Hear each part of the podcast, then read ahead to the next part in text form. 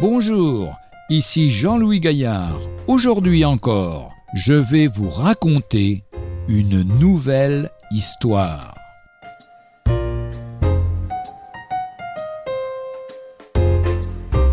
Notre Père qui est dans les cieux. Alors que j'étais en train de lire le verset de Jean 16, verset 27, Car le Père lui-même vous aime, parce que vous m'avez aimé et que vous avez cru que je suis sorti de Dieu. Vous savez, me disait Manu, un jeune qui avait grandi dans un foyer désuni, ces versets sont sûrement très beaux, mais ne me disent rien du tout.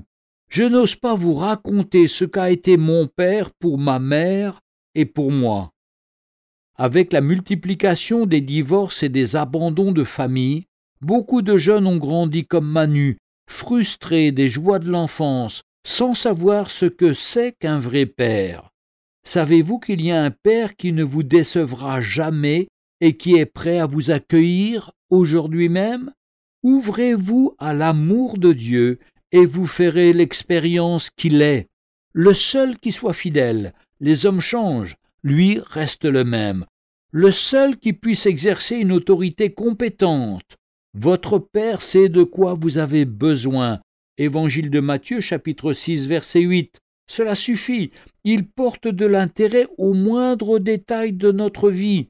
Son autorité pleine de douceur rassure et engage à la crainte de Dieu, un respect qui redonne place et dignité à l'homme. Le seul qui joint la bonté et la force, vous vous confiez dans sa toute-puissance en sachant que vous pouvez compter sur sa compréhension pour tous vos problèmes, le seul toujours à l'écoute des plaintes les plus secrètes et informulées. Chacun de ses enfants est l'objet de son amour. L'épître de Jacques chapitre 1 verset 17 nous dit Toute grâce excellente et tout don parfait descendent d'en haut, du Père des Lumières, chez lequel il n'y a ni changement, ni ombre de variation. Deutéronome chapitre 1 verset 31 tu as vu que l'Éternel, ton Dieu, t'a porté comme un homme porte son fils pendant toute la route que vous avez faite jusqu'à votre arrivée en ce lieu. Retrouvez un jour une histoire sur www.365histoire.com.